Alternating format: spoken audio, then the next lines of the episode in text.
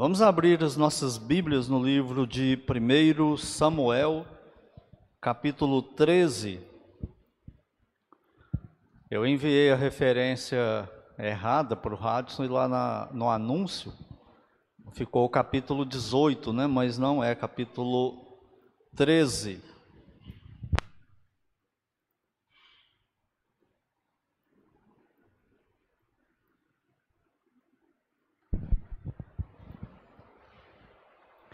Versículos do 8 ao 14. Primeiro livro do profeta Samuel, capítulo 13, de 8 a 14, que diz assim: Esperou Saul sete dias, segundo o prazo determinado por Samuel. Vou começar de novo aqui. Esperou Saul sete dias, segundo o prazo determinado por Samuel. Não vindo, porém, Samuel a Gilgal, o povo se foi espalhando dali. Então disse Saul: Trazei-me aqui o holocausto e ofertas pacíficas.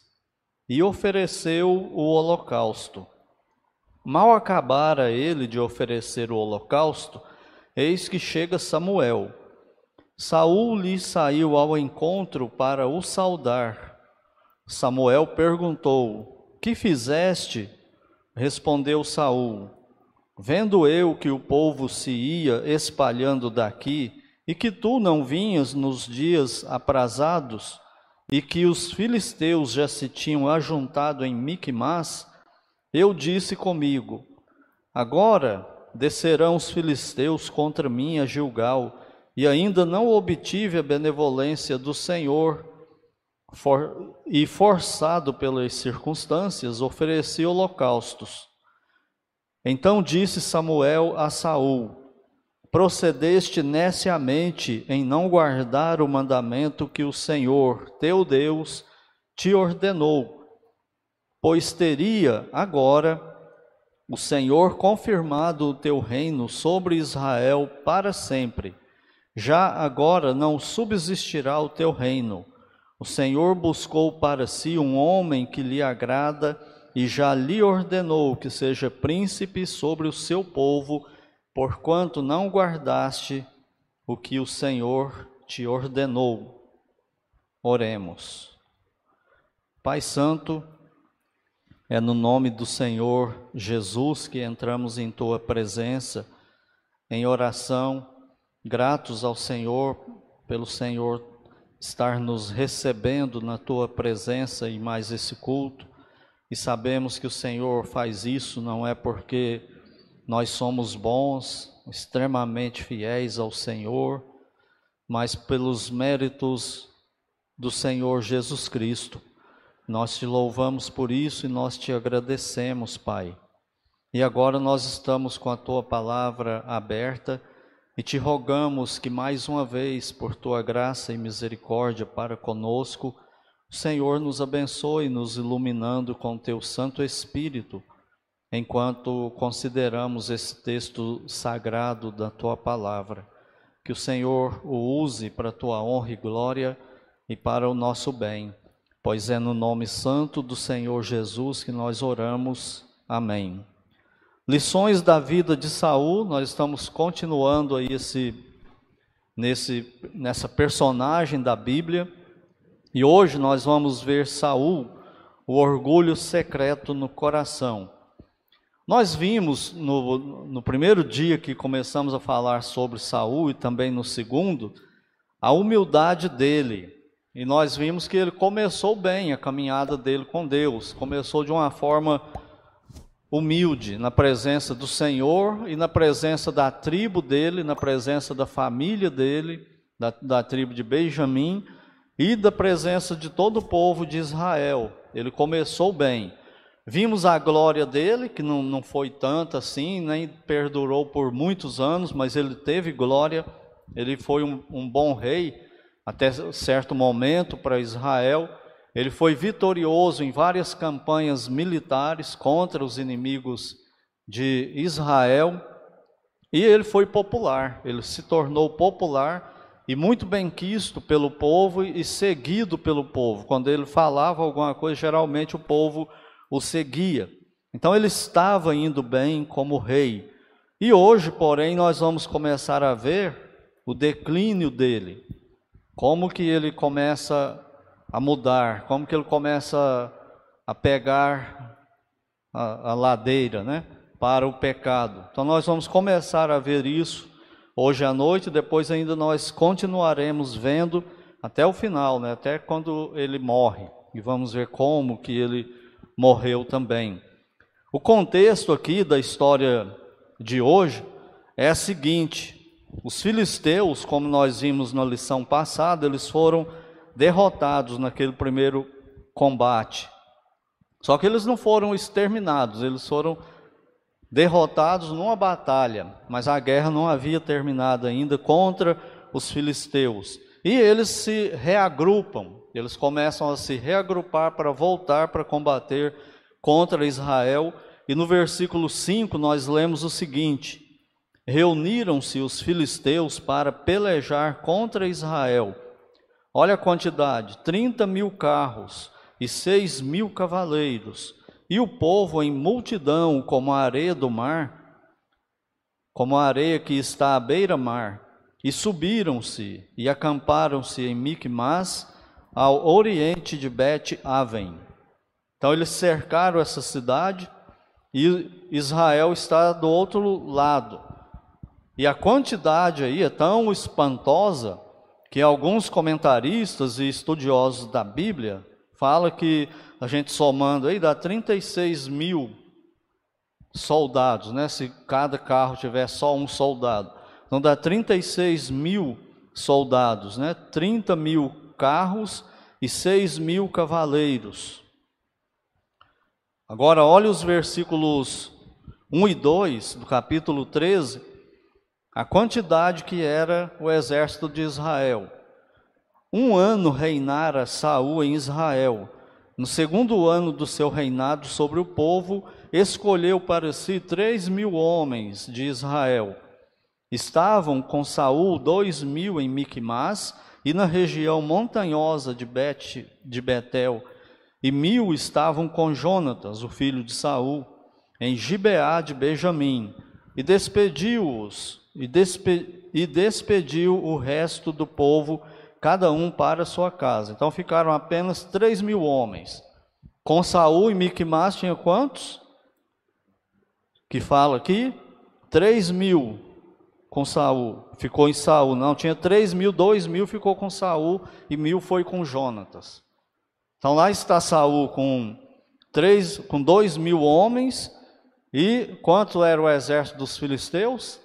36 mil.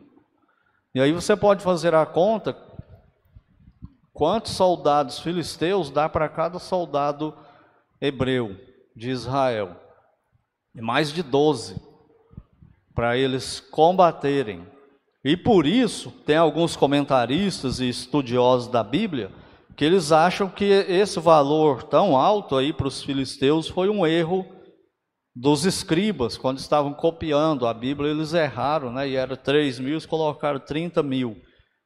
Mas eu creio que seja 30 mil mesmo, o número de, de exército aí, de soldado dos filisteus. E isso, quando ele cerca Saul com o povo, com os soldados dele, o terror começa a cair sobre os soldados, né? E não era para menos. Eles começam a temer. E nós vemos isso aí no nos versículos 6 e 7. Vendo, pois, os homens de Israel que estavam em apuros, porque o povo estava apertado, esconderam-se pelas cavernas e pelos buracos e pelos penhascos e pelos túmulos e pelas cisternas. Também alguns dos hebreus passaram o Jordão para a terra de Gade e Gileade. E o povo que permaneceu em, com Saul estando este ainda em Gilgal, se encheu de terror, de temor. Ou seja, o exército dele já era pequeno, diminuiu mais ainda, porque estava havendo deserção. Os soldados estavam batendo em retirada e fugindo para salvar a sua pele, né? E aqueles que conseguiram fugiram e deixaram Saul sozinho. E Saul, então, ele faz um sacrifício que é reprovado por Deus. E aí nós temos o texto que nós lemos hoje, os versículos de 8 até 14, e você pode conferir aí. Ele oferece um sacrifício e ele é reprovado por Deus. E Samuel dá essa notícia para ele. A pergunta é: por que, que o sacrifício de Saul, que esse sacrifício foi rejeitado por Deus? Porque nós vemos em outras partes da Bíblia, com outros personagens, que não era proibido oferecer sacrifício para Deus. O rei Davi fez sacrifício, ofereceu sacrifício. O rei Salomão, quando ele inaugura o templo, também faz o maior sacrifício da história para Deus. E Deus aceitou. E eles eram reis, eles não eram sacerdotes da tribo de Levi, eles eram da tribo de Judá. Então por que que Saul não pôde? Por que que Deus rejeitou o sacrifício feito por Saul e não rejeitou o sacrifício de Davi e Salomão, por exemplo? Por três razões, pelo menos. A primeira razão é porque era para ele esperar a direção de Deus através do profeta Samuel. Olha o capítulo 10, versículo 8. Diz assim, é, 1 Samuel 10, versículo 8. Tu, porém, descerás adiante de mim a Gilgal, e eis que eu descerei a ti para sacrificar holocausto e para apresentar ofertas pacíficas. E aí vem o prazo que, tinha, que Samuel deu para ele esperar. Sete dias esperarás até que eu venha ter contigo e te declare o que has de fazer. Então, por que, que ele, ele sacrificou? Porque Samuel não chegou no, no sétimo dia. E ele então se atreveu a fazer o sacrifício. Qual o problema com isso? Ele agiu por conta própria. Deus já havia dado as determinações para ele de como tinha que ser, e ele não confiou em Deus, ele não esperou em Deus, ele fez, começou a fazer as coisas do jeito dele. Nós vimos que Saul começou bem, ele foi um bom rei, foi vitorioso em muitas batalhas, e que o povo gostava dele, e isso talvez foi subindo a cabeça dele. E aqui agora ele já começa a agir por conta própria.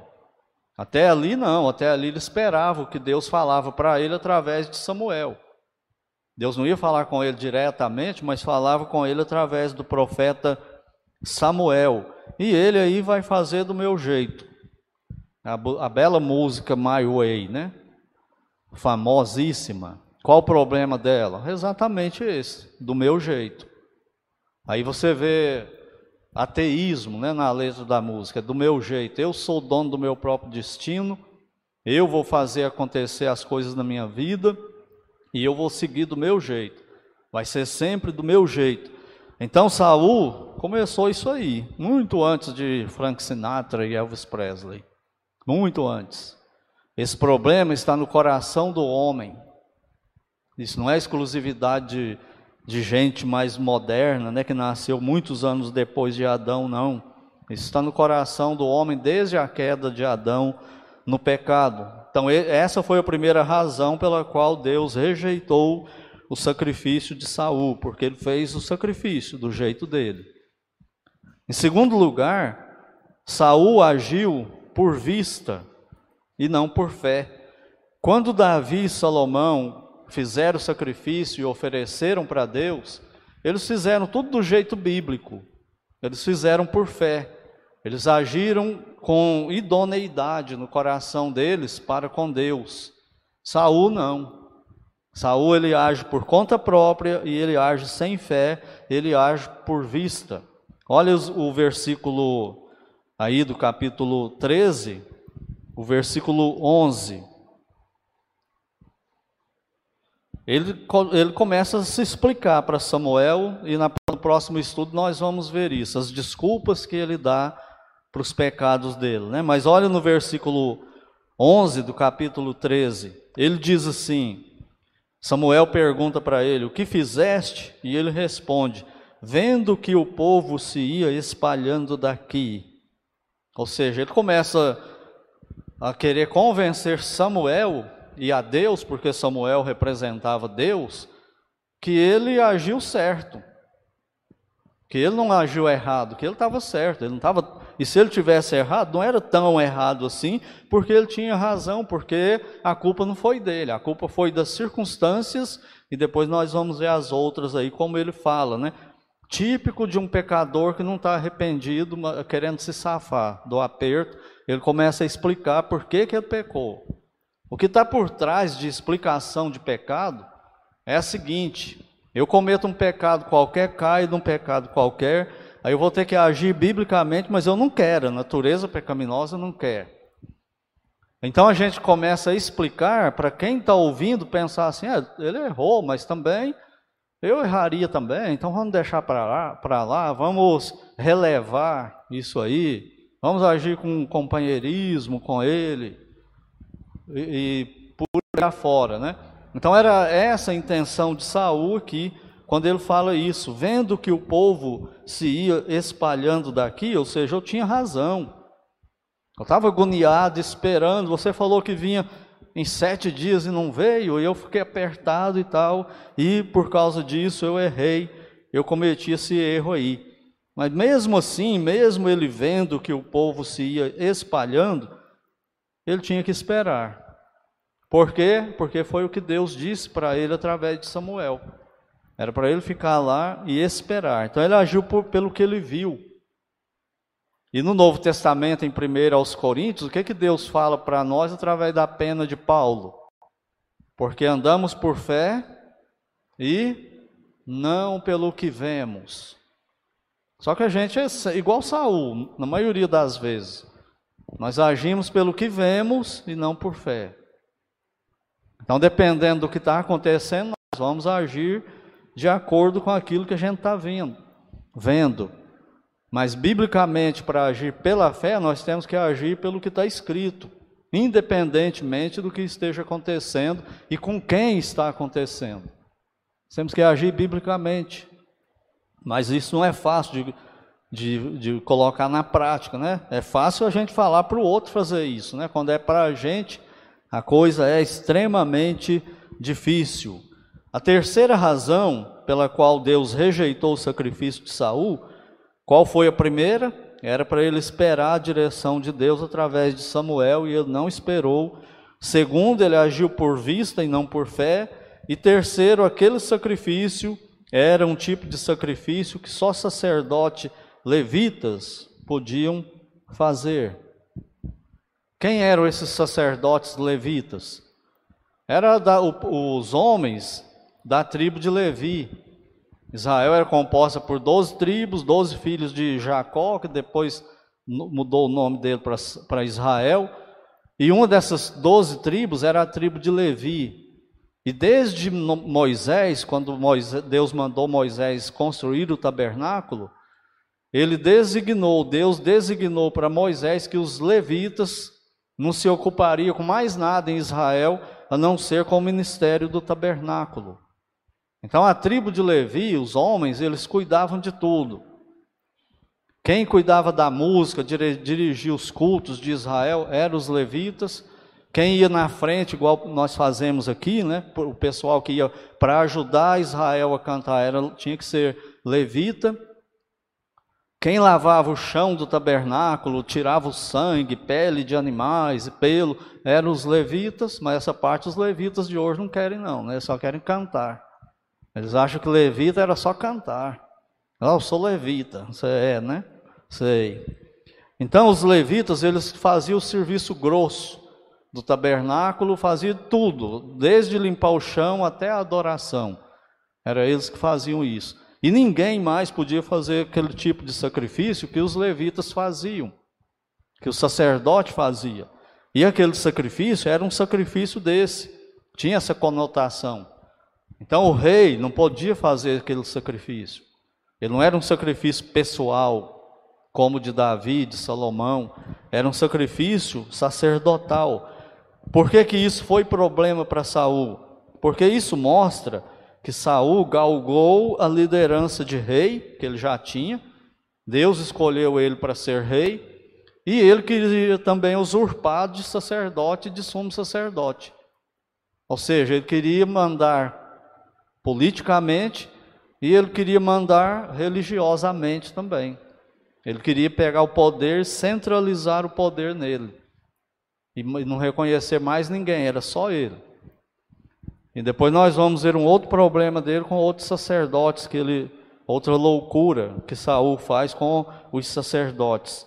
Então, isso, essa atitude dele, fazendo esse sacrifício, e ele agir sozinho, já mostra como que ele vinha agindo errado. Já está mostrando onde isso vai dar. O que, que ele quer? Ele quer monopolizar tudo.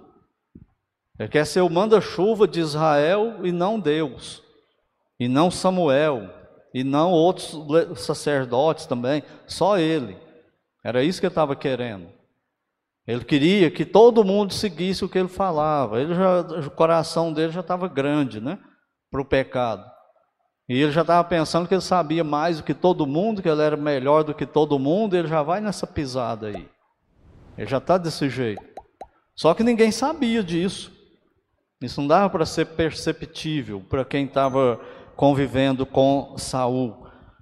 O orgulho secreto do coração dele começa a ser revelado publicamente. Até ali, quem sabia desse orgulho no coração dele? Quem sabia que ele estava lutando com esse tipo de problema? Se é que ele lutava? Só ele. Mas é só ele e Deus.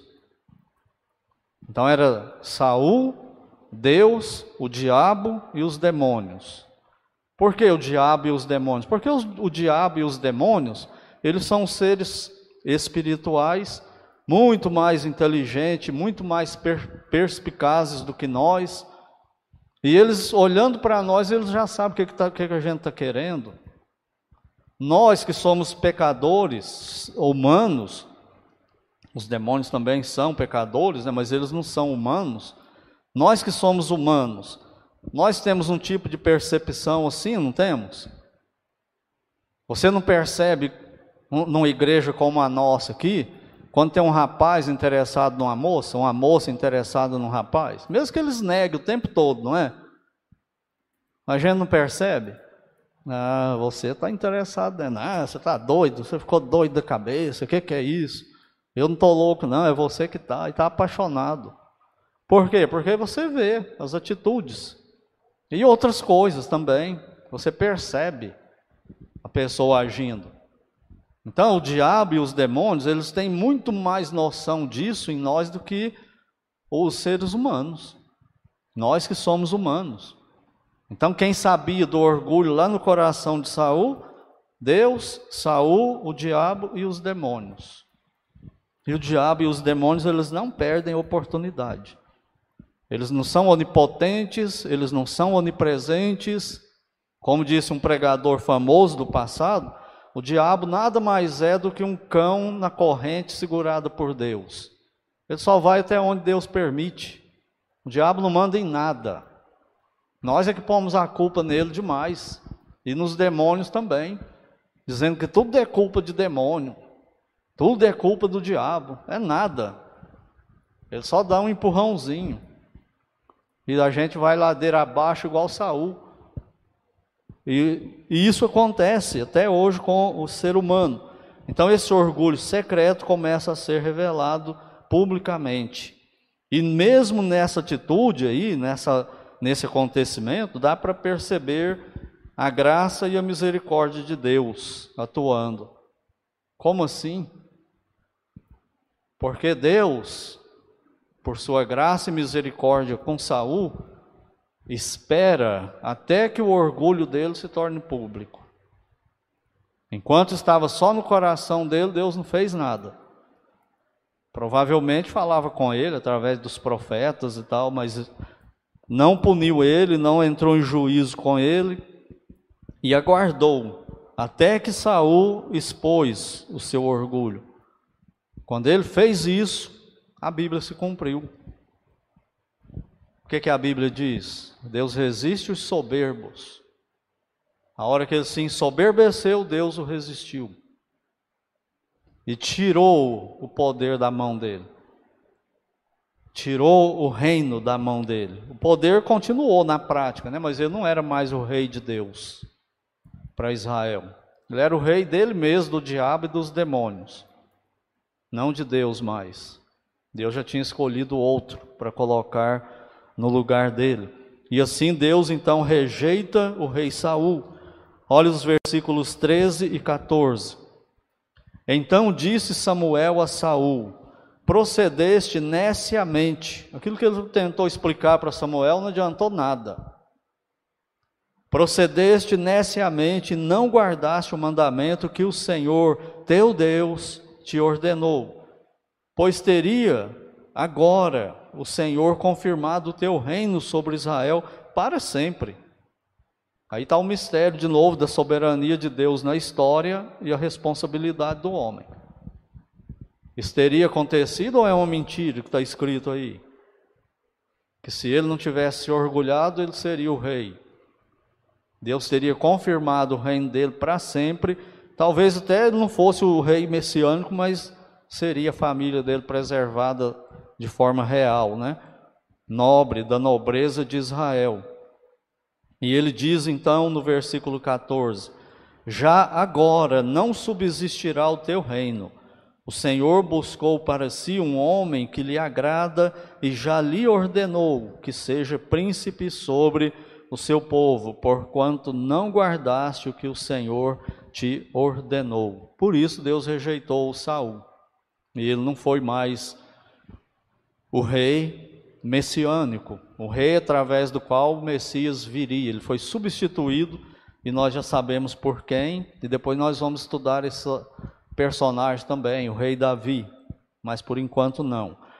Lição final para hoje à noite. Ela não está aqui, né? está aqui, mas eu quero mostrar num outro lugar que os irmãos aqui também conhecem bem. Vamos lá em Provérbios, capítulo 4. Provérbios 4, versículo 23. O orgulho secreto no coração do rei Saul foi o que destruiu ele. Mesma coisa que destruiu Lúcifer. Mesma coisa que destruiu Adão. E a mesma coisa que nos destrói dia após dia, o orgulho no coração. Olha aí, Provérbios 4, versículo 23 eu usei esse livro aqui por mais de um ano, esse versículo, né? Com o livro Transformados na Sua Imagem, ensinando aquele livro da editora Batista Regular na escola dominical. Provérbios 4, 23 diz assim: Sobre tudo, essa palavrinha aí é extremamente importante. Sobre tudo o que se deve guardar, guarda o coração porque dele procedem as fontes da vida. Ou seja, o que está dizendo aqui é que todos nós nascemos com o coração impregnado, contaminado pela natureza pecaminosa. O coração que ele está falando aqui é o ser total, é o homem no, total, não é o músculo do, que funciona bombeando sangue, não. É o ser humano total. Então o que, é que nós temos que guardar? Nós temos que guardar nós. Não é o que o povo vê, é o que eu sou. Não é o que eu permito que o povo veja de mim, mas é o que eu sou de verdade. E o que, é que eu sou de verdade? Pecador. Extremamente orgulhoso. Mas só que a gente esconde. E deixa o povo ver só aquele que parece espiritual e fiel a Deus, não o orgulhoso. A gente transparece em público como humilde, mas Deus está falando, seja honesto com você mesmo. Então, de tudo que você tem que guardar, você tem que guardar você, do seu, o seu interior. Porque dali procedem os caminhos, as fontes da vida. Ou seja, é isso aí que vai nos guiar durante a vida é o nosso coração. E ele é pecaminoso. Então, irmãos e irmãs, a lição para nós é que a gente se policie no nosso coração, aquilo que nós somos de verdade. Tem problema que a gente não deixa ninguém ver, pecado sério, orgulho, vaidade e todos os outros. Mate isso no seu coração. Porque o seu coração, a sua, a sua natureza, ela vai te guiar na vida. Se você der vazão para os pecados dela, é isso que você vai ser. E Deus vai te rejeitar igual rejeitou Saul. Porque essa natureza, ela quer ser Deus. Foi isso que seduziu Adão quando o diabo falou para Eva: vocês serão como Deus, se desobedecer. E nós continuamos acreditando nisso até hoje.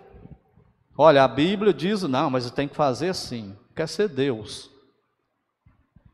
Nesse caso aqui, a Bíblia fala que nós temos que fazer, não, mas aqui nós queremos ser Deus.